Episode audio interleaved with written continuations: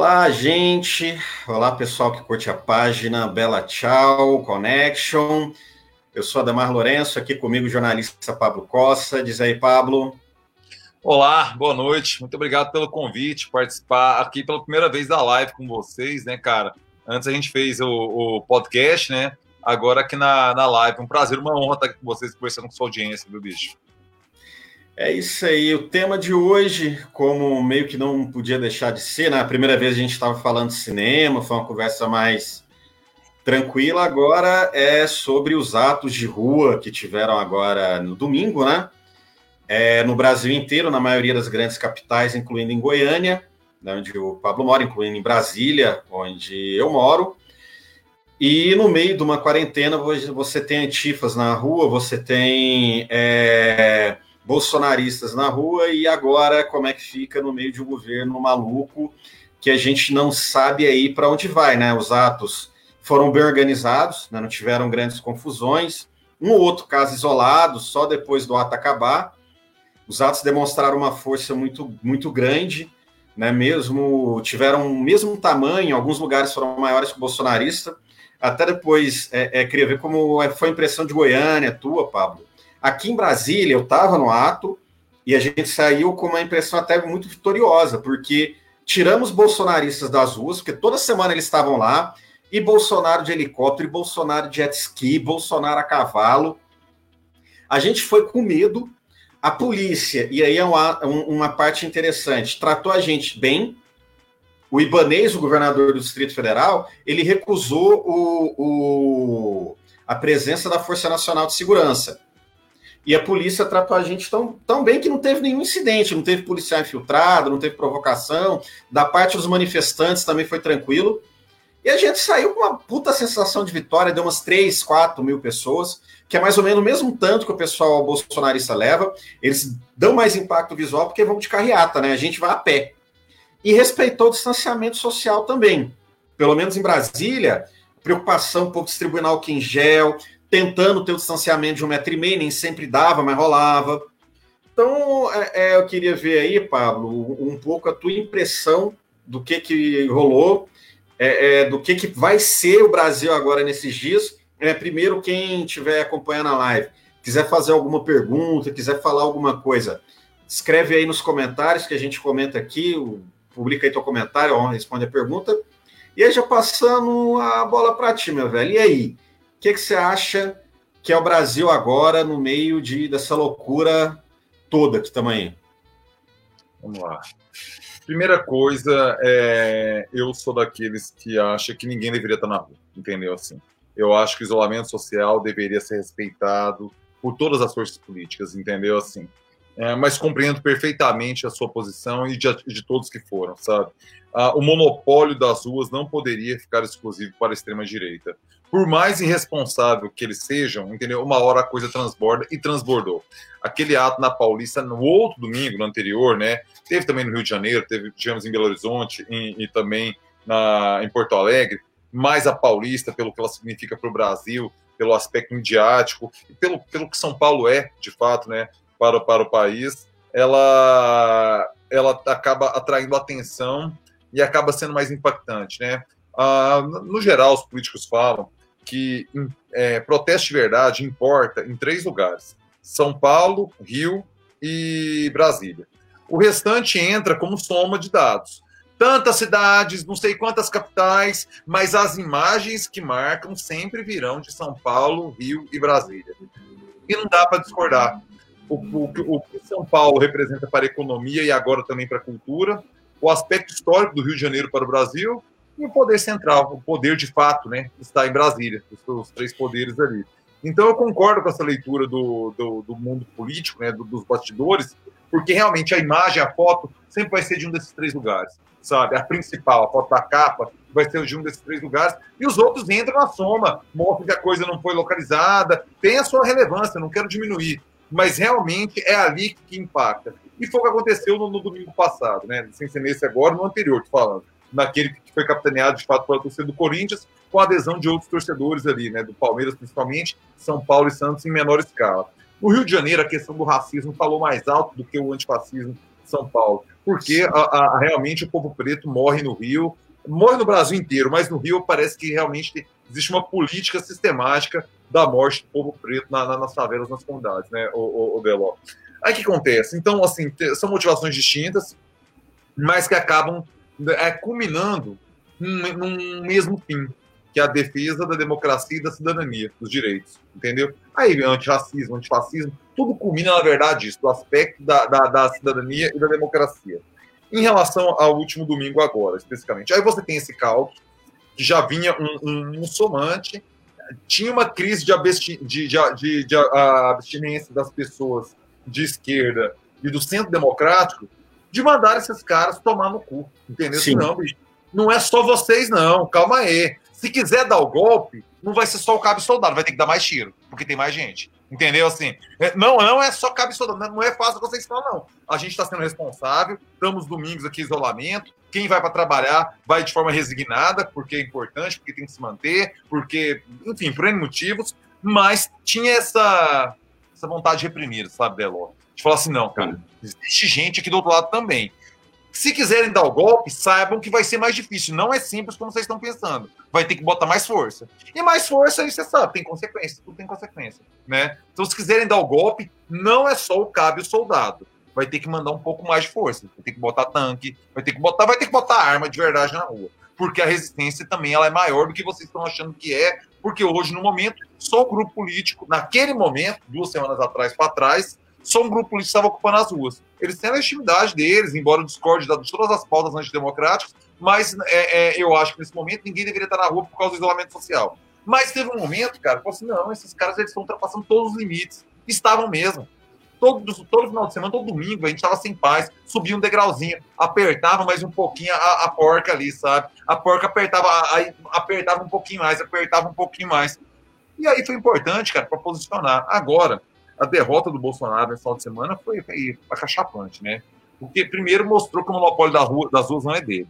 Eu nem quero entrar nessa questão quantitativa, porque ela não dá para ser exatamente medida por causa do isolamento social. É impossível medir.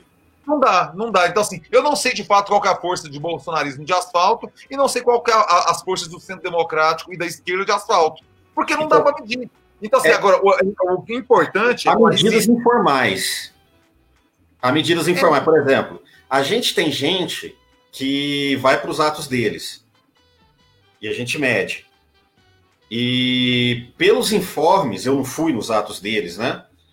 E pelos informes que vem, chega até a gente, é que o seguinte, os atos deles são grandes fisicamente por causa dos carros. Mas se você conta os carros e conta as fileiras, dá assim, muito 3 mil. E o nosso deu uns 3 mil. Mas isso é o método informal, né? de medir, então não é científico e a pseudociência não está do nosso lado, é isso. É o achismo. Não vem ao caso, não é a questão. Assim, a questão uhum. é que tem gente disposta a colocar, criar barreiras para falar isso aqui é um limite, da, da, da que vocês é, não passam. Então, esse, isso é um importante. Compreendo quem foi, não não fui, não iria, nunca iria, porque eu sou medroso, entendeu? Assim, sou uma pessoa medrosa, não gosto, não gosto de risco sabe? Não, não sou afeito a risco, não gosto, sabe? Para ser sincero, eu fui poucas vezes para a rua na vida, entendeu? No movimento estudantil, em alguns momentos, sabe? 2013 eu achei aquilo uma palhaçada desde o início, entendeu? Não é uma palhaçada, tava achando sem rumo. Coisa sem rumo, não, velho. Vai para qualquer lugar que é bom, não. não. Não é, qualquer, não é porque tá ruim aqui que qualquer lugar me serve. Porque eu sei que pode piorar. Entendeu? Então, assim, ah, calma aí, vocês estão propondo que eu não vi a proposta 2013, cara vai tá sem rumo. Mas porque o partido, aquela palhaçada, aí sim é uma palhaçada, sabe? Ah, sem partido, não sei o quê. Cara, o partido te dá um norte. Você pode discordar, mas ele dá um norte. Ele, tem um programa, você discorda, você briga. O programa pode ser descumprido, ele pode ser tá só no papel, mas continua sendo um norte. Agora, ah, sem partido, sem partido tá nisso aí, nesses movimentos, entendeu? Que normalmente são cooptados pela extrema-direita. Essa é a verdade. Entendeu? Assim, e 2000, a gente já tem é, background suficiente para compreender o equívoco que foi deixar aquilo sem norte. 2000, deu no que deu. É, é, realmente é o ano que não acabou. Eu concordo demais com essa tese. 2013 não acabou. Hoje a gente vive os equívocos de uma geração que não tinha experiência de asfalto, que negou a política, ainda é, é, deu no que deu, deu no que deu. Então, assim, não, não fui em 2013 achando aquilo que ia dar errado. Eu tive a leitura certa daquele momento sabe? É, por conta disso, tava faltando rumo. Mas também, agora, eu recentemente eu fui na, na, na manifestação do Ele Não, eu achei importante ir, sabe? Na, na, naquela grande ele não que teve ali no, no, primeiro turno ainda. Achei quando foi no segundo turno, aí eu já vi que já, já não era. O ele não era um ele sim, que era o Haddad que já não me convencia o suficiente para me levar para rua, entendeu? Assim, não é minha praia, saca? Assim, aí não, aí, aí eu dou, aí beleza. Eu faço meu papel cidadão, mas o asfalto não conta comigo, não, não para isso sabe? No primeiro turno, que era uma frente democrática contra um projeto Sim. claramente autoritário, fazia sentido estar lá, sabe? No segundo turno já não. Não sei se você entende a, a, a minha visão, é, a, a, diferença, sabe? Que aí o, o, o, ele não do segundo turno era um ele sim, do que aí eu já não aí para não vai ter meu endosso. Era, era, era outra vibe. Eu, eu, eu, lembro no segundo turno, teve a diferença do primeiro para o segundo turno, Lá em 2018, porque você falou um negócio agora e que eu acho que é o, é o norte da discussão, a questão do apanhado histórico. Pra, por que que no meio da pandemia os dois lados estão indo para a rua, sendo que o certo era para estar tá todo mundo em casa? Acho que esse início de análise teu tá acertado, não tem nenhuma discordância. É, e a gente vai pegando do, do, apanhado histórico, o que que virou as ruas de 2013 para cá? É muito doido, porque domingo agora dos dois lados, tinha gente que provavelmente estavam na mesma manifestação lá em 2013. Aqui em Brasília foi um pouco diferente. Aqui em Brasília, bicho, eu, eu, eu diferente de você, porque você tem aquela doença da pessoa ser. ter, ter medo de, de multidão, né? Eu não sei o nome da doença agora. Eu sou o contrário. Eu tenho... gosto de ambientes que, que, que, não são controláveis. Nem a questão da multidão. A multidão num show, eu fico tranquilo. Porque Isso. eu sei que a parede é ali, o bar é ali, o banheiro é Isso. ali. Eu tenho um mapeamento geográfico do espaço. Assim não, entendeu? Assim, tá eu, tudo solto, não gosto, não. Eu já sou meio contrário, eu tenho tara em multidão. Eu gosto de uhum. carnaval, bicho. Carnaval é muito foda. Pô, manifestação, show. Pô, é, é, eu gosto de estar, é uma coisa pessoal minha, eu gosto de estar em multidão. E avaliando essas multidões, desde 2013 para cá, você teve mesmo uma degradação de 2000. Estava em 2013, as pessoas subiram no Congresso, uma coisa bonita pra caramba. Só que o que você falou foi na veia. Não teve o, o, o, a consequência depois. Por exemplo, depois dos atos, o pessoal chamou por internet assembleias, como teve em Belo Horizonte, como teve em Porto Alegre, como teve em São Paulo. São Paulo foi até mais fraco, mas Rio de Janeiro, Porto Alegre, Belo Horizonte, Brasília, rolou muita coisa depois de 2000, durante os atos. Só que é o seguinte, dava 100 mil pessoas no ato, e aí a gente ia reunir 500 pessoas depois. A maioria nem era militante de esquerda. Alguns eram até, eu acho que viraram bolsonarista depois, outros não tinham nada a ver. Mas a, a, o brasileiro, ele não tem essa cultura de assembleia. Você pega na França, eles tinham, é, acho que foi uns dois anos atrás, em que eles ficavam a madrugada inteira nas praças públicas é, discutindo. Você pega na Espanha, que teve grandes manifestações, 2011, 2012, além das manifestações, eles acampavam e tinham grandes discussões. O brasileiro, ele não tem essa ele já não tem muita cultura de ir para rua. Aí vai para rua, legal, só que foi para a rua, mas não criou a cultura de, de criar uma assembleia, uma associação de bairro, alguma coisa depois. E aí a coisa decaiu. Virou 2015. Eu parto do, da leitura que 2015, que é quando começou aquelas coisas do impeachment, foi muito diferente de 2013. Não foram as mesmas pessoas, exatamente as mesmas pessoas. Muita gente que não foi em 2013 foi em 2015. Eu vi isso em Brasília. Eu acho que em cada lugar foi um pouco diferente. Talvez em Goiânia tenha sido um pouco diferente. São Paulo eu sei que foi um pouco diferente. Mas em Brasília o perfil de 2015 foi totalmente diferente de 2013. Porque em 2015 já era aquele pessoal que eu já vi no Orkut. Já tinha no Orkut pessoal que lê Olavo de Carvalho, pessoal que achava que mulher que recebe Bolsa Família tem que ser esterilizada. 2015 era mais a galera dessa vibe aí. E, e, era um pessoal mais do plano piloto, do centro. 2013 eu morava em Taguatinga, eu pegava o metrô para ir nos atos, o metrô já vinha cheio de Ceilândia. 2015 eu ia para a rodoviária depois do ato, quase ninguém. O pessoal saía do ato e ia para os estacionamentos porque estava de carro. Então tinha outro perfil. E 2019, 2020, a polarização de 2015, 2016 mais ou menos se manteve. 2016 acho que todo mundo viu, né? A, a esplanada dos ministérios dividida. E eu fiquei o dia inteiro do lado do, dos coxinhas, do lado do impeachment. Não com eles, eu estava contra o impeachment, mas me infiltrando. Eu almocei, eu jantei com esse pessoal, porque eu queria saber quem que era eles. E eu já sabia que ia ter impeachment mesmo, pensei, vou usar uma camiseta cinza, tipo essa aqui, e vou ficar o dia inteiro sabendo de qual que é dos caras. Aí eu fui entender a psicologia dos caras, a fauna, como é que era aquele povo, né? Dali eu já via, isso aqui não vai dar certo. Isso aqui não vai dar certo, isso agora vai degringolar para um maluco ser legenda. Nem tinha muito Bolsonaro em 2016. Agora, depois do impeachment, que cresceu. E aí a gente chega agora em 2020, é, é, que é um rescaldo muito de 2016. Eu, eu senti o clima de 2016 com menos gente, mas é aquele clima, entende? E hoje a, a, a pauta central é, é, é, impedir um golpe de fato, assim, é um, é um, negócio que a gente sente um pouco em Brasília o clima de, de, de autoritarismo, começando, quem trabalha nos órgãos públicos, a coisa está se fechando. Aquele negócio do, do ministro da Saúde não divulgar os dados, isso está acontecendo em outros órgãos públicos, esse tipo de coisa. Então aqui a gente sente a coisa muito. E, e não teve como ir para igual você falou. Eu queria estar em casa. É, mas existe uma série de. Eu acho essa discussão sobre ir para a rua ou não, ela, ela, é muito interessante. Eu vi o vídeo do Emicida. Eu acho que tem que ter empatia por aqueles argumentos do Emicida, de não ir para a rua. Mas eu acho que tem que ir porque é o seguinte: é, hoje, combater o fascismo é serviço essencial. É tão importante quanto o enfermeiro ir lá é, é, tratar dos pacientes com a Covid. Hoje, não dá para não ir para a rua, até porque não tem mais quarentena, infelizmente. Pode ser que passe a ter daqui um tempo.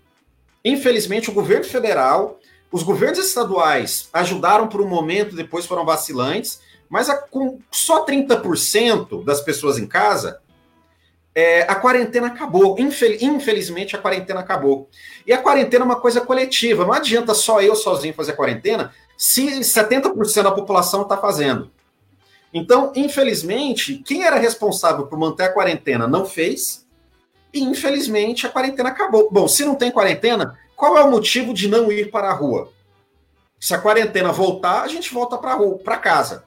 Agora, enquanto não tem quarentena, e aqui no Distrito Federal, por exemplo, o Ibanês relaxou totalmente a quarentena, até a academia, que é um negócio que todo mundo sua perto um do outro, contamina pra caralho, uma coisa que vai voltar, acho que até no começo do, do, do mês agora. Então é, é, aquela, é igual na escola, né? Você não quer bater no moleque, mas o professor deixou o moleque te bater. O moleque bateu em você, o professor deixou, a professora deixou, a tia deixou, fingiu que não tá olhando, você vai lá bater no moleque.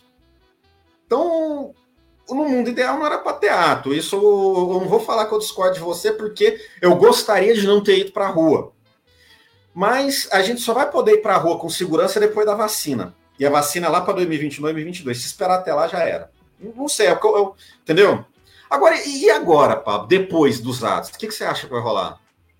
É, eu acho que o, o, a fraqueza do Bolsonaro vai levá-lo ao desespero. Entendeu? Assim, isso não vai dar boa coisa.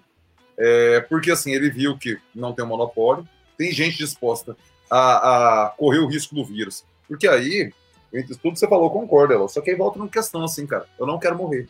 Sabe assim, eu não quero morrer. Nem de golpe, nem de vírus. Nem torturado, nem de vírus. Você entende? Sim. Eu não acho que está na hora de eu morrer.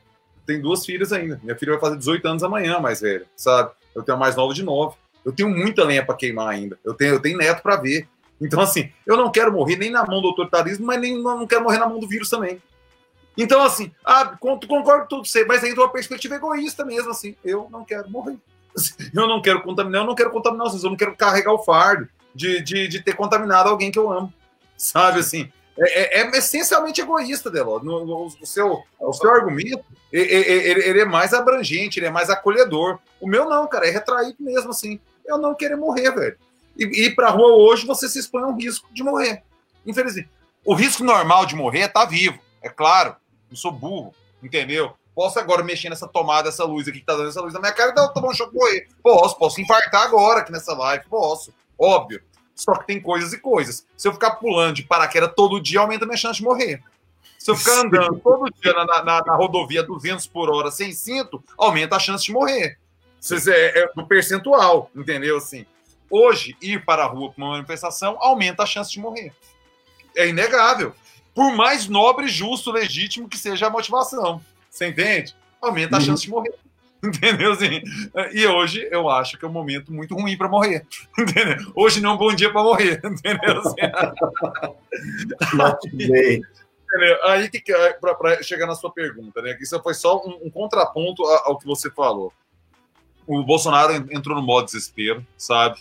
Ele não tem força, Deló, nem para um golpe tabajara de conseguir é, é, camuflar um dado. Nem isso ele está dando conta. Olha a fraqueza de quem acha que vai dar conta de dar golpe, que não consegue esconder um dado que sai do Ministério da Saúde. Que entra o Supremo moe ele, entra os as secretarias de Estado sabotam ele, entra a imprensa se une como nunca viu o pool de Folha de São Paulo, do Estado de São Paulo, do Grupo esse, da Globo, de um monte de gente, vai lá, a gente divide nossa reportagem, porque tá apertado para todo mundo, cada um dá um trampo, a gente junta e divulga junto. Nunca tinha visto isso na imprensa brasileira, dela. Isso é histórico, em dado sentido. As corporações, as famílias donas das corporações de comunicação do Brasil toparam uma união que, união que nunca aconteceu. Nem na ditadura se juntaram, porque agora também essas famílias que apoiaram o golpe 74, elas sabem o que sofreram. Então hoje essa. Opa! A memória está muito curta aqui para entrar numa dessa de novo. Outra coisa, a gente não tem os governadores apoiando o golpe. Naquele contexto, a gente tinha o Ademar de Barros no Rio de Janeiro apoiando o golpe, a gente tinha o Magalhães Pinto em Minas Gerais apoiando o golpe, a gente tinha o Ademar de Barros em São Paulo apoiando o golpe. Hoje ele não tem. Então, se você vê a fraqueza dele comparado com 64, a gente não tem um cenário de Guerra Fria, onde os Estados Unidos vai parar um, um, um porta-aviões ali, ali no, no, litoral do Nordeste, qualquer coisa, se tiver uma resistência, mete umas bombas. Cara, ele é muito fraco, entendeu? Para um golpe. Ele é forte porque foi eleito, ele é presidente. E todo presidente, a caneta tem uma força, tem um peso, ela tem uma tinta, sabe? Só que daí para um golpe, Deló, tem uma distância brutal, porque a gente observa na, na, nas teorias aí de como as democracias morrem, como, como essas histórias todas, sabe? Tem que ser um momento de extrema popularidade. Na verdade, se fosse para ter um golpe, quem estava com as condições objetivas para voltar à teoria marxista mais dadas era o Lula, no segundo mandato. Ali o Lula tinha condições objetivas para dar um golpe caso quisesse, entendeu? E não estou falando se queria ou não, compreendam. Estou analisando na perspectiva do recorte histórico marxista, de análise histórico marxista, das condições uhum. objetivas subjetivas do golpe. Ou de uma revolução para o Marx, né? O Marx uhum. de uma revolução, mas dá para adaptar também, pensar para um golpe, certo? Porque toda revolução é um golpe, né? Depende da. Alguém está é sendo golpeado numa revolução, né? É uma ruptura, né? Alguém está sendo golpeado ali, sendo justo ou não, esse golpe, mas toda revolução é um golpe. Vamos voltar, né, Ló? Naquele momento do segundo mandato do Lula, você tinha quase pleno emprego, você tinha as commodities bombando, você tinha um presidente com extrema popularidade, você tinha a, as pessoas, o Brasil ganhando dinheiro, crescendo PIB como nunca, você tinha uma esperança de que aquilo ali poderia dar certo, que esse país poderia dar certo. Então, se o Lula quisesse, para dar um golpe a La Chaves, ou a corrosão democrática lá Evo Morales, que para mim o Morales corroeu sim a democracia boliviana, entendeu? Não chegou a dar um golpe, ele estava golpeando quando tomou o golpe. O Bolívia é mais complexo ainda. O Chaves estava golpe, o Chaves não, perdão, Morales. Estava golpeando a democracia boliviana aos poucos, degradando as instituições, quando veio o exército deu golpe nele. Foi golpeado quem estava golpeando. Essa é a história da, da, da Bolívia. É complexo, não é, não é simples, não. O Lula poderia começar isso com o terceiro mandato, naquele contexto. Cara, naquela aprovação que ele tinha, com a bonança econômica e tal, poderia passar. O Fernando Henrique não deu conta de passar a reeleição dele lá, lá, lá em, em 96, sabe? Outro golpe também. Aquilo lá foi outro golpe da reeleição. Tinha um, um combinado com o Itamar Franco, de o Fernando Henrique apoiar na eleição de 99, que era cinco anos de mandato, ele dá rasteiro no Itamar, puxa para quatro anos o mandato, e ele mesmo é, é, é, exerce o direito de reeleição de um trem que ele aprovou comprando voto, igual foi aprovado. Sabe? Olha a doideira desse país, ó. O trem é, é difícil mesmo. Hoje eu não vejo as condições objetivas para o Bolsonaro dar um golpe por conta disso, da, da sua fraqueza pessoal. Não vejo o exército endossar um maloqueiro, porque é isso, o Bolsonaro é um maloqueiro institucional. Ele foi expulso do exército por sabotagem, maloqueiragem institucional. Vamos ter clareza. Eu não vejo os generais. Eu tô achando os generais indo longe demais, pela verdade. Aceitando esse achincalhe a honra da farda, como estão aceitando. E a história vai cobrar isso, cara. Nos próximos 20 ou 30 anos a gente falar, é, mas vocês baixaram a cabeça para aquela maloqueiragem institucional do governo Bolsonaro. A gente, com esses analistas velhos, sabe? Já somos, né? Mas daqui 20, 30 anos, saca? Vamos ser os, os velhos do, do, jornalismo, vamos estar tá falando para os jovens. Os militares aceitaram um assinte de um cara que xingava eles lá da Virgínia, um velho, que ninguém botava fé, xingava os militares e eles baixavam a cabeça. Eles, eles aceitavam essa desonra, farda. Daqui 20, 30 anos a gente vai ter que explicar para muito jovem que o Bolsonaro não era de esquerda. Porque daqui 20 anos vão dizer que o Bolsonaro era de esquerda. Eu não estou brincando, não. Hoje, hoje dizem que o fascismo era de esquerda. E sobre a questão do golpe, eu penso da, seguinte forma: hoje o Bolsonaro não tem condição dele sozinho dar um golpe. Mas se a gente pega um pouco o golpe de 64, como é que foi, é, você também tinha a maioria do exército é, que não estava pronta para a iniciativa, não estava pronta para dar um golpe. Só que aí o tio avô do general Mourão atual, que também se chamava Mourão, que era comandante da base militar de Juiz de Fora, ele deu a iniciativa de depor João Goulart. Houve polêmica dentro do exército e o resto do exército seguiu. Então, diante de um caos, o exército acaba agindo, diante do caos ou da possibilidade do caos. E o Bolsonaro, ele não é capaz de dar um golpe da maneira convencional, mas ele é capaz hoje de fazer o Brasil entrar em um caos. E o Brasil entrando em um caos, é, o exército pode se sentir à vontade para agir, não para defender o Bolsonaro. Por exemplo, eu não acho que o Bolsonaro vai durar muito tempo na presidência, mesmo que haja um golpe. Porque se o exército apoia uma quartelada do Bolsonaro, vai ser para derrubar o Bolsonaro logo após. Porque o Mourão é um cara que consegue dar estabilidade. E se o exército é, é, é, prefere o Mourão que o Bolsonaro, é só esperar o impeachment rolar. Agora, é claro que tem outras questões. Você pega, por exemplo, o general Heleno, que já disse que o Supremo não pode apreender é, o celular do Bolsonaro, que se aprender o celular do Bolsonaro dá problema. Ou seja, ele ameaçou diretamente um golpe, o general Heleno, mostrando que tem uma fração do exército disposta a defender o Bolsonaro disposta a impor limites. Então, é, é, eu penso o seguinte: um golpe clássico aos moldes de 64, ele é muito difícil, mas o que é que pode acontecer? Mesmo com Bolsonaro não estando com a popularidade alta. Ele tem 30% da popularidade na população como um todo, certo? Na base do exército e da polícia é mais que 30%. É mais 70. que 30%. É, é muito mais. 70 talvez. 70 talvez. 70, talvez. E ele pode instigar a base do exército e as bases da polícia para fazer alguma coisa.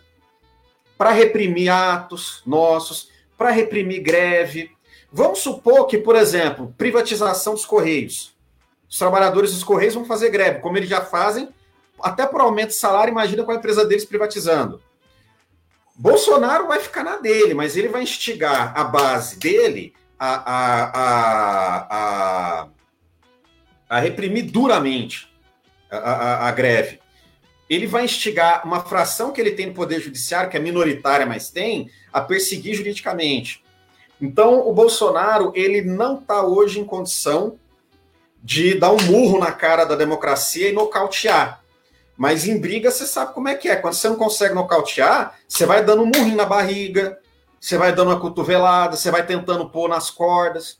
Então é isso que e o Bolsonaro quer fazer as aproximações sucessivas dele. Então, hoje, por que, que a esquerda está na rua correndo risco? Estava até vendo a Rosana Hattes é, é, colocando, é, é, concordando totalmente, né? não é egoísmo não querer morrer, a política atual é, fez esse desânimo de participar de manifestação a favor ou contra de quem quer que seja. Isso é um sentimento que eu entendo, Rosana, principalmente você sendo da fisioterapia, profissional da saúde, é 100% compreensível que você tenha essa posição.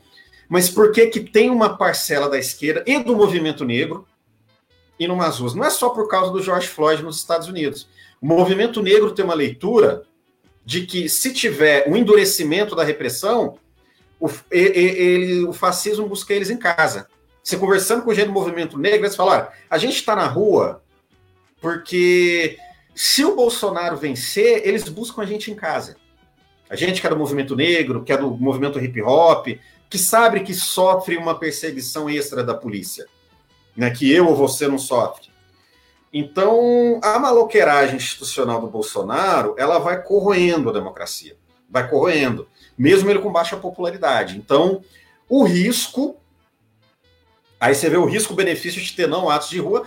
Eu tenho um sonho, assim, dos governadores de estado é, é, decretarem lockdown e não ter ato pra, em nenhum dos dois lados. Porra, para mim isso ia ser do caralho. Ia ser o, o melhor, que é o certo por conta da pandemia. Agora, enquanto um lado pode, é aquela, né? O outro lado. Ah, Agora, você falou uma coisa, cara. Você falou uma coisa, os governadores de estado, cara. Inclusive, eu senti a polícia muito tranquila nesse ato, que é uma coisa que pode ter vindo do governador de Brasília. O pessoal em São Paulo também sentiu que a polícia estava.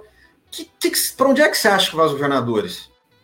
Cara, eu acho que os governadores entenderam claramente o que aconteceu no Ceará que é, é um processo de milici, milicilia, milicili, eles estão miliciando as polícias, entendeu? O que acontece no Rio de Janeiro, que o, o Witzel, ele só está conseguindo fazer qualquer coisa lá, porque ele lavou as mãos da polícia, Deló. Ele entregou, falou assim, ó, tá aqui a chave, não quero saber, só não me dá problema, sabe? Faz os dossiês aí. E virou as costas. E é por isso que o Witzel vive uma situação de dicotomia no Rio de Janeiro. Ele é muito bem quisto pela parada da polícia, mesmo tretando com o bolsonarismo. Porque ele lavou as mãos. Ele entregou a chave da polícia ali.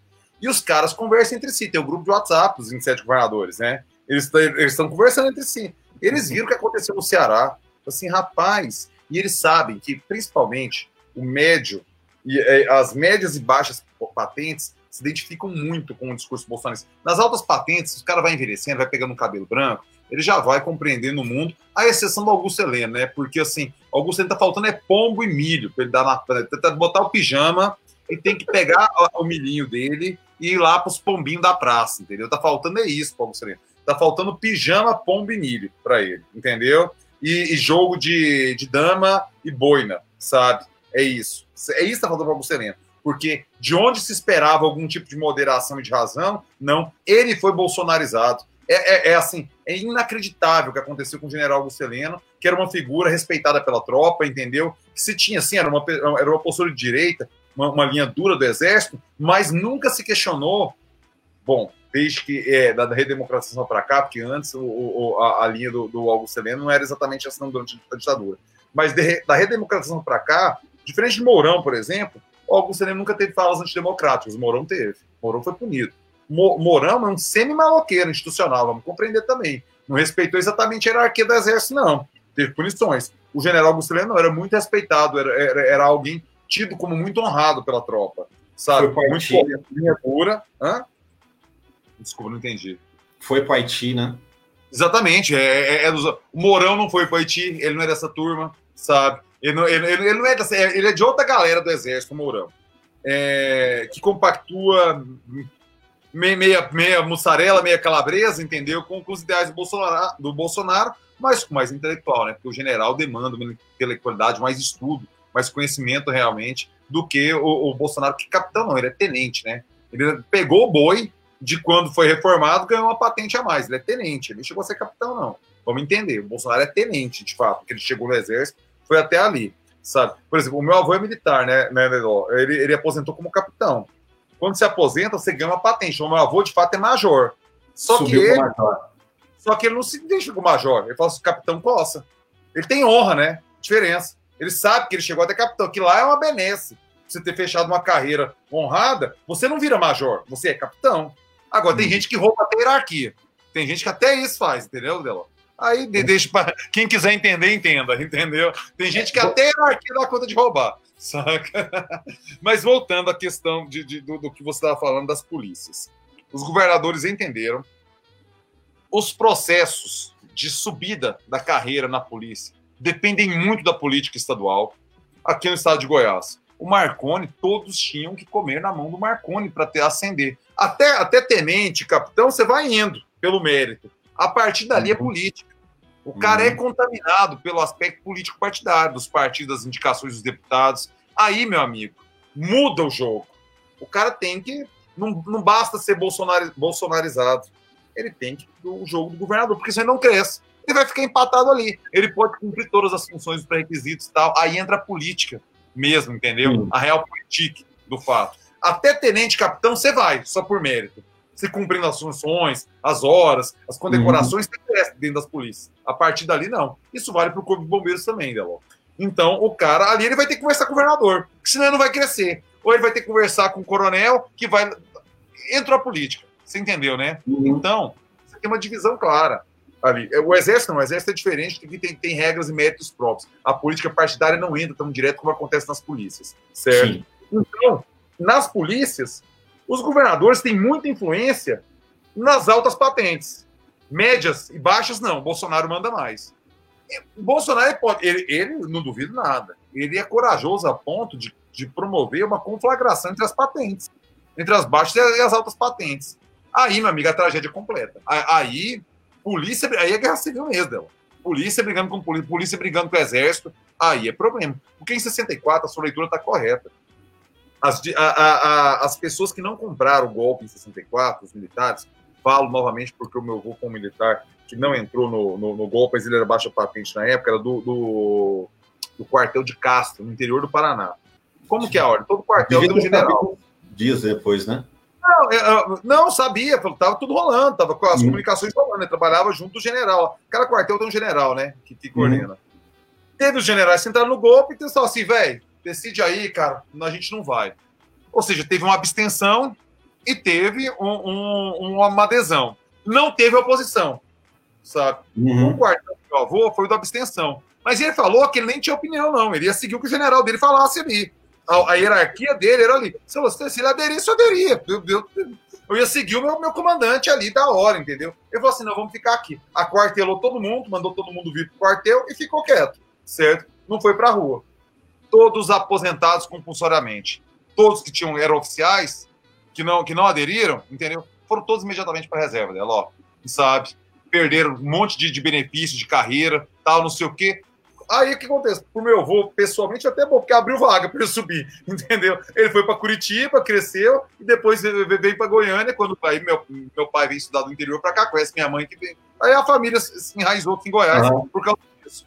Mas para você ver que é o seguinte: não há, por força, nem no, em 64, um momento muito mais polarizado, de muito mais. Uh, uh, mundo mais quente, né? Essa, porque ali o fantasma do comunismo, mesmo que pequeno no Brasil, existia no mundo.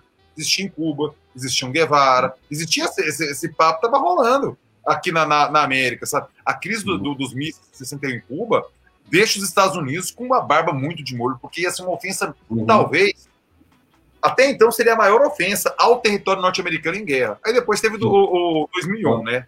2001, mas não foi exemplo, né? O terrorismo, né?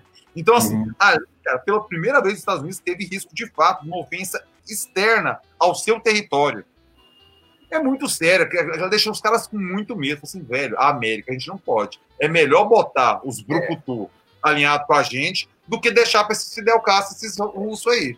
Você pega a geopolítica, cara, essa coisa externa, em termos de risco de golpe, é, não tem a polarização Estados Unidos e União Soviética como tinha antigamente, mas uma coisa que tem escalado de maneira muito rápida, isso da pandemia para cá escalou de maneira rápida, tem sido os alinhamentos entre Estados Unidos e China, isso em nível internacional. Se você pega, por exemplo, China e Índia atualmente estão em grande é, é, é, estado de tensão.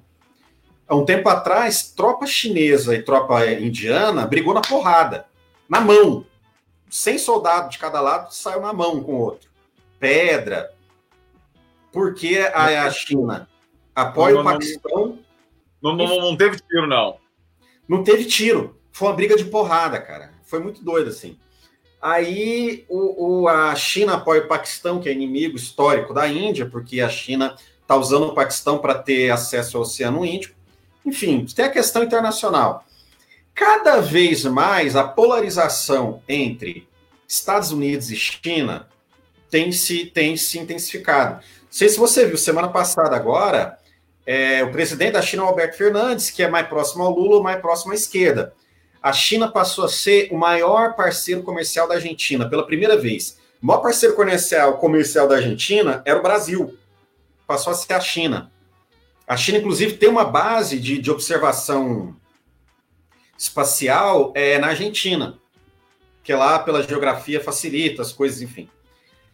Então, na questão internacional, a gente vê o discurso da direita, e eu já vi muito nas redes sociais, ou nas poucas oportunidades que eu tive de ver esse pessoal de perto, fisicamente, eles trocam a União Soviética pela China. Vírus chinês, o Ciro Gomes é pago pelo Partido Comunista Chinês, é, é, é, o PT é ligado à China, e eles levantam as bandeiras dos Estados Unidos. Não que eu ache que os Estados Unidos vai se interessar num golpe no Brasil da mesma forma que se interessou em 64. Mas o nível de tensionamento internacional cria um clima. Eu acho o seguinte, Pablo, até, até você coloca que a gente está muito distante de 64. Então, uma série de fatores que é verdade. Eu acho o seguinte: existe um clima de 64 que ele é mais criado do que real um, um, um, clima meio que na cabeça de alguns atores políticos, não na realidade concreta, se você pegar e pôr na, na caneta, mas na cabeça de alguns agentes políticos, existe um clima de 64. Eu acho que na cabeça do Bolsonaro e dos filhos, né, porque é a família presidencial, na cabeça deles tem um clima de 64. Então esse é o problema.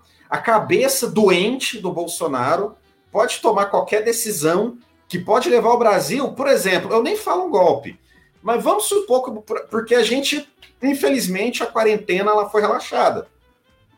É responsabilidade dos governos a quarentena, não, não de quem fez ato de rua, voltando um pouquinho para a discussão. Mas e se o Bolsonaro der uma louca e fizer pior? Porque, felizmente, estamos com uma redução de danos. Todo mundo está saindo na rua de máscara. Você chega a qualquer lugar aqui em Brasília, eu fui para o supermercado semana atrasada, e eles medem a sua temperatura. Então, assim, o brasileiro não é burro, né? Tá saindo de casa, mas está saindo com uma certa, com certo cuidado. E se até isso o Bolsonaro acabar? Ele solta um decreto e fala: tá tudo aberto. Aí começa a morrer gente. Ele imagina o Bolsonaro proibir usar máscara. Ele é louco para isso. Tem nada de máscara, não. Imagina o caos e, e, os pequenos conflitos, porque eu acho que o novo 64, se tiver, não vai ser exatamente com tanque de guerra na rua, mas vai ser uma série de brigas de sétima série. Sabe briga da sétima A com a sétima B? Na porrada? Vai ter brigas de sétima série espalhadas Brasil afora e, e caos estabelecendo. Então, o, o, o medo maior, por exemplo, eu não tenho tanto medo do exército de uniforme, do militar de uniforme, mas eu tenho mais medo do maluco na mesa, na mesa de bar, que eu não tô indo porque não tem bar e eu não tô indo para bar. Mas quando 2019, até quando os bares estavam abertos, era isso. Eu não tenho medo do policial passando, ele me prender, me mandar para um porão. Eu tenho medo de eu estar conversando no bar, maluco, na garrafa na cabeça. E o Bolsonaro tem 10, 20 mil pessoas dispostas, e algumas delas estão armadas, algumas delas são militares de baixa e até média patente, que estão dispostas a, a, fazer brigas de sétima série, Brasil afora. É só o Bolsonaro apertar o botão. Esse é o medo, sacou? É, esse, é, esse é um risco, eu concordo que esse é um risco. Só que é o seguinte, aí é assim, é a venezuelização completa mesmo. Porque assim, tem o dia seguinte, beleza, você, você conseguiu fazer isso, ok. Você estabilizou, você trocou ali, você, você colocou um Supremo alinhado com você, você conseguiu isolar a oposição dentro do Congresso, que você construiu uma maioria que, que aprova tudo e tudo mais. Só que você tem que administrar, as coisas continuam. O povo continua morrendo de Covid, o povo continua com fome, o povo continua sem emprego, a, a, a, os protestos. Aí você vai intensificando a violência. Aí, cara, é o seguinte: país, né? Tem uma clareza, assim, as pessoas falam, ah, o país vai quebrar. O país não quebra, nenhum país quebra. O país piora eternamente. Olha a Síria, não quebra. Você vai piorando. A Venezuela, não quebra, você vai piorando. E qual que é o fundo do poço? Não tem. Você piora até quando você quiser piorar, você vai piorando, vai piorando, vai piorando, vai piorando, vai piorando, vai piorando. Sem fim, sem fim. Porque não é igual uma empresa, um CNPJ, assim, não, aqui, cara, baixei a porta, entendeu? Acabou. Tanto de ré para cada um dos sócios aqui, cada um vamos tocar a sua vida, eu vou vender meu apartamento, outro vai pedir dinheiro para o pai, outro vai pedir empréstimo para o banco e que vai, vai tentar salvar. Empresas fecham, países não. Países pioram. E quanto piora? Piora o quanto você imaginar, quanto sua criatividade conseguir imaginar que piora, piora. Aí, se chegarmos a esse ponto, que eu acho que é um um cenário pouco provável, possível, e o pior cenário possível para esse processo de piora contínua que eu falei, que aí daí para frente é onde a imaginação te deixar chegar, entendeu? Você vai, você vai desgraçando o país. Igual, é Mas tem um país para administrar. Tem um país para administrar. E outra, né? Aí você tem um capital, né, velho? Uma coisa é Venezuela, tem exclusivamente petróleo. Outra coisa é você lidar com o agronegócio brasileiro. Outra coisa é você lidar com a indústria petrolífera brasileira. Outra coisa é você lidar com o parque industrial paulista. Outra coisa é você lidar com os interesses específicos da indústria do, do, do turismo do Nordeste. Outra coisa é você lidar com a Zona Franca de Manaus. Você entende? É muito complexo. O Brasil, na Venezuela, que você dominou uma indústria, você resolveu o problema. Aqui, velho, as concessões são maiores. A, a, a complexidade do país é maior. Então, assim, por isso que eu não vejo muita abertura para isso. Agora, que pode piorar muito, pode. É, você falou uma coisa interessante, que é a classe dominante, o empresariado, os donos do dinheiro. O Bolsonaro quer abraçar eles. Eu vou buscar uma aguinha ali rapidinho, viu, Deló? Só, só acabou minha água aqui. Um tá, momentinho. Tá, tá. Os caras são é, donos do dinheiro. Eles têm, eles têm é, é, poder para definir muita coisa no país. Se eles apoiarem um golpe, tem um golpe. Agora, hoje o que se vê nos empresários é eles em cima do muro. Eles apoiam Bolsonaro no poder, eles apoiam é, as medidas contrárias ao isolamento social. Hoje, o isolamento social ele não tem apoio da maioria dos empresários, porque os empresários acham de uma maneira até boa que se acabar o isolamento social vai ser melhor para eles, e não é, porque com um monte de casos, explodindo de caso, é, o turismo no Brasil acaba, o consumo em bar acaba, porque as pessoas não vão sair de casa simplesmente com duas mil, três mil pessoas morrendo, elas vão sair de casa esporadicamente, elas não vão sair de casa como elas saíam antes. Então, o empresariado, ele.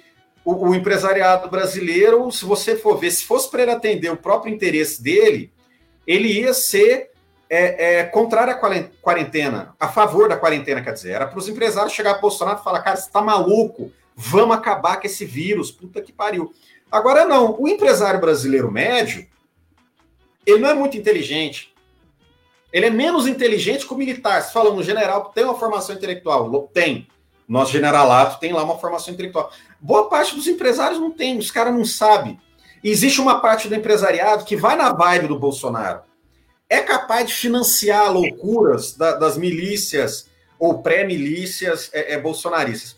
Isso também é uma preocupação. Agora, se a oposição se mobilizar, e aí existem várias táticas: mobilização de rua, panelaço, a mobilização em redes sociais, que ela tem uma importância vital. Eu, eu quero concluir o seguinte: se a resistência contra as medidas do Bolsonaro, de uma forma ou de outra, forem fortes, o exército, a classe dominante, vai ter medo de apoiar a maloqueiragem institucional. Agora, se a oposição não mostrar sua cara, de alguma forma, que seja, o pessoal pode fazer igual foi em 64. Não, tô, tô, me abstenho. E aí o Bolsonaro pode ter uma avenida aberta para venezuelizar, ou transformar o Brasil na Venezuela, ou numa Hungria, né, ou numa Rússia, que é, que é o, o Putin. Então, acho que, que um, um pouco para concluir é, é, isso, sim. O porquê que, o pessoal está na rua, né? Acho que explicando a fundo é, é isso, assim, o pessoal não está lá porque ah, é... deu para ver que as torcidas organizadas estavam com uma abstinência de ir para o estádio. Isso, né? Você pega em jovens, isso. Você teve simulação, caralho, vamos fazer alguma coisa. Agora, é, é, o principal é isso, não ir, não fazer alguma coisa agora, é deixar o Bolsonaro fazer alguma coisa. Ó, uma pergunta aí para para tu responder, Pablo. E qual a visão das ações e falas do Rodrigo Maia, que é o cara que está com o impeachment debaixo do braço, para soltar, para pôr para votação quando quiser? O Maia, ele, ele se mostrou de uma, de uma responsabilidade que eu não esperava dele. Sendo muito sincero com você, entendeu? Desde o governo Temer. Porque se ele fosse ambicioso, tal qual Eduardo Cunha, ele tinha sido presidente da República naquele contexto. Era só ele abraçar, entendeu? Ter derrubado o Temer e assumido a cadeira. E eu não tenho a menor dúvida se o Cunha tivesse no lugar do Rodrigo Maia, ele teria virado presidente. Pelo perfil do Eduardo Cunha, entendeu?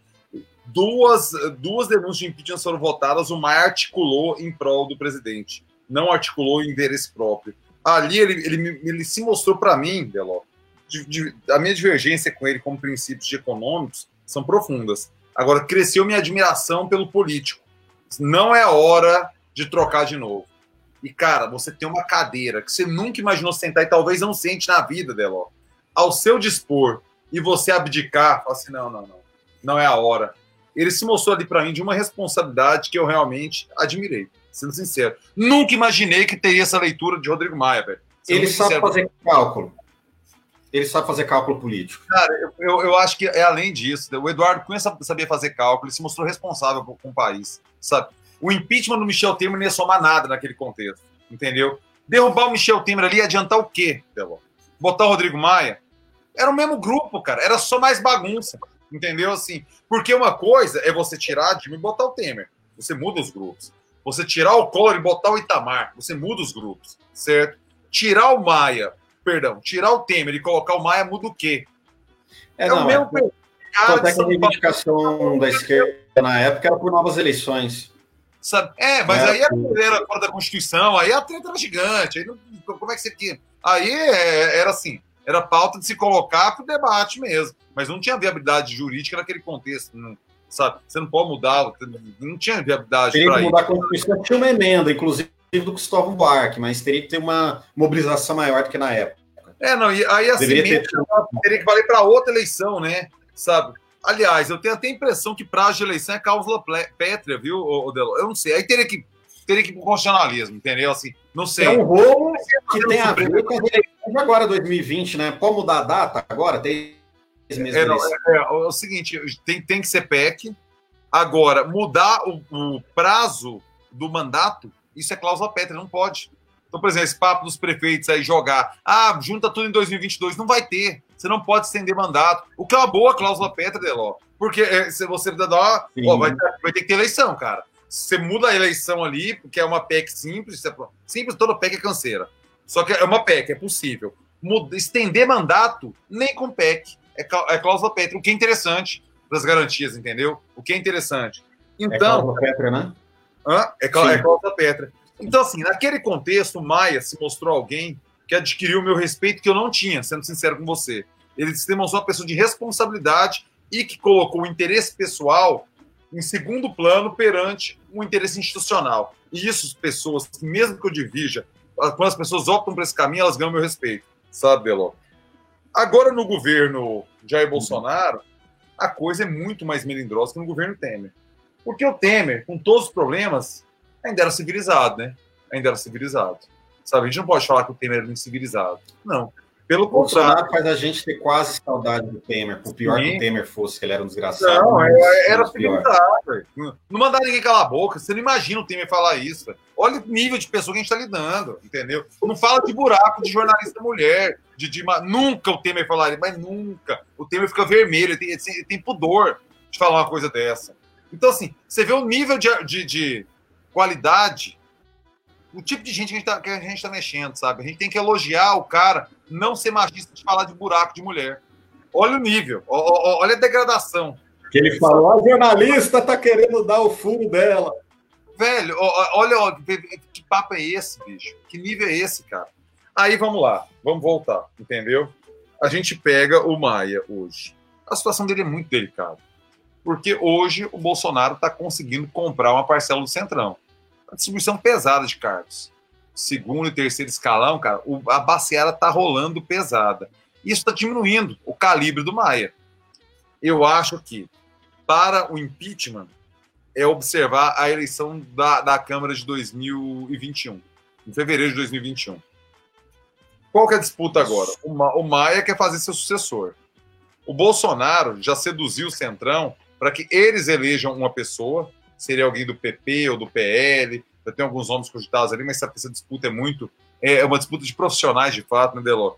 É, uhum. se, se, o Bolsonaro conseguir com, cooptar o Centrão, comprar o Centrão de forma tal que ele endossando consiga eleger um presidente da Câmara dos Deputados e, por conseguinte, do Senado, ele se fortalece muito e fecha o mandato. Aí tem que ser assim, tem que ser um batom na cueca muito explícito, para que ele. Aí 22 é outra conversa, né? Aí a gente já não sabe, aí tem que ver o cenário eleitoral, como que se desenrola 21 e 22, tal, não dá para ver. Mas a hipótese do impeachment diminui muito. Caso contrário, se o Maia, mesmo com Bolsonaro, é, abrindo a, a, a feira, dando carga à torta direita, pagando emenda à torta direito, não consegue garantir a eleição de um candidato uh, simpático à sua causa, aliado com o Centrão, para a presidência da Câmara, o risco do impeachment aumenta. Então, hoje, o Maia está num momento de fragilidade, porque esses, esses mercenários, o Centrão é mercenário, né? Eu só não quero usar a palavra prostituta. É, o Centrão nunca se vende, ele se aluga por temporada. É, é, é, isso. São mercenários, né? E o mercenário é o seguinte: ele vai para a briga com você quando ele pode ganhar alguma coisa. Ele não vai para morrer, ele não defende uma causa.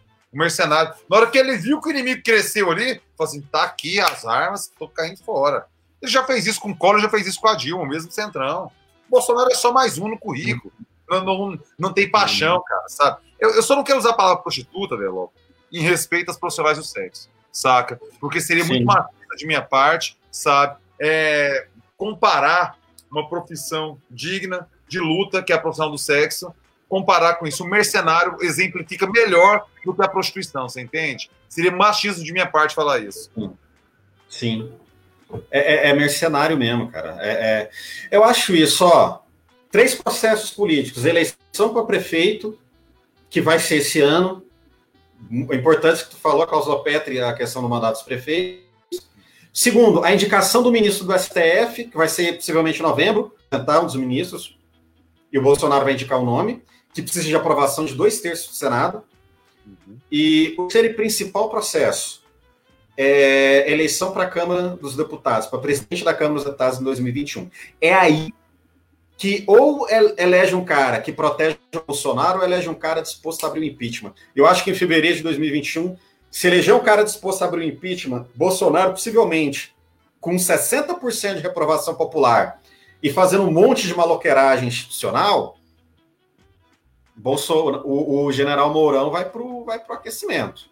É. Ele, ele, não é termina o primeiro semestre ano que vem, o Deló. Nesse contexto aí, a crise econômica que, que nos aguarda, triste. A quantidade de mortes, todas as famílias, cara, todas as famílias vão estar chorando alguém de Covid-19. Esse é o desenho, entendeu? Talvez não um membro da sua família, mas um amigo seu próximo. Tipo um amigo do seu pai, um, o, o, o tio do seu brother. Alguém muito próximo vai ter falecido. Entendeu? Assim, é, é, é uma conexão muito de. Você vai no velório de alguém, ou não vai, porque não vai poder ir, não vai poder aglomerar, mas você iria no velório de alguém morto de Covid-19. Esse é o desenho, entendeu? Para o final do ano, para o, o, o dia 31 de dezembro de 2020. Todo mundo conhecer alguém que faleceu. Isso é muito triste, não. Isso é muito triste. Isso marca um povo, cara. E aí, eu, nesse contexto todo, sabe? Como é que vai estar o Centrão?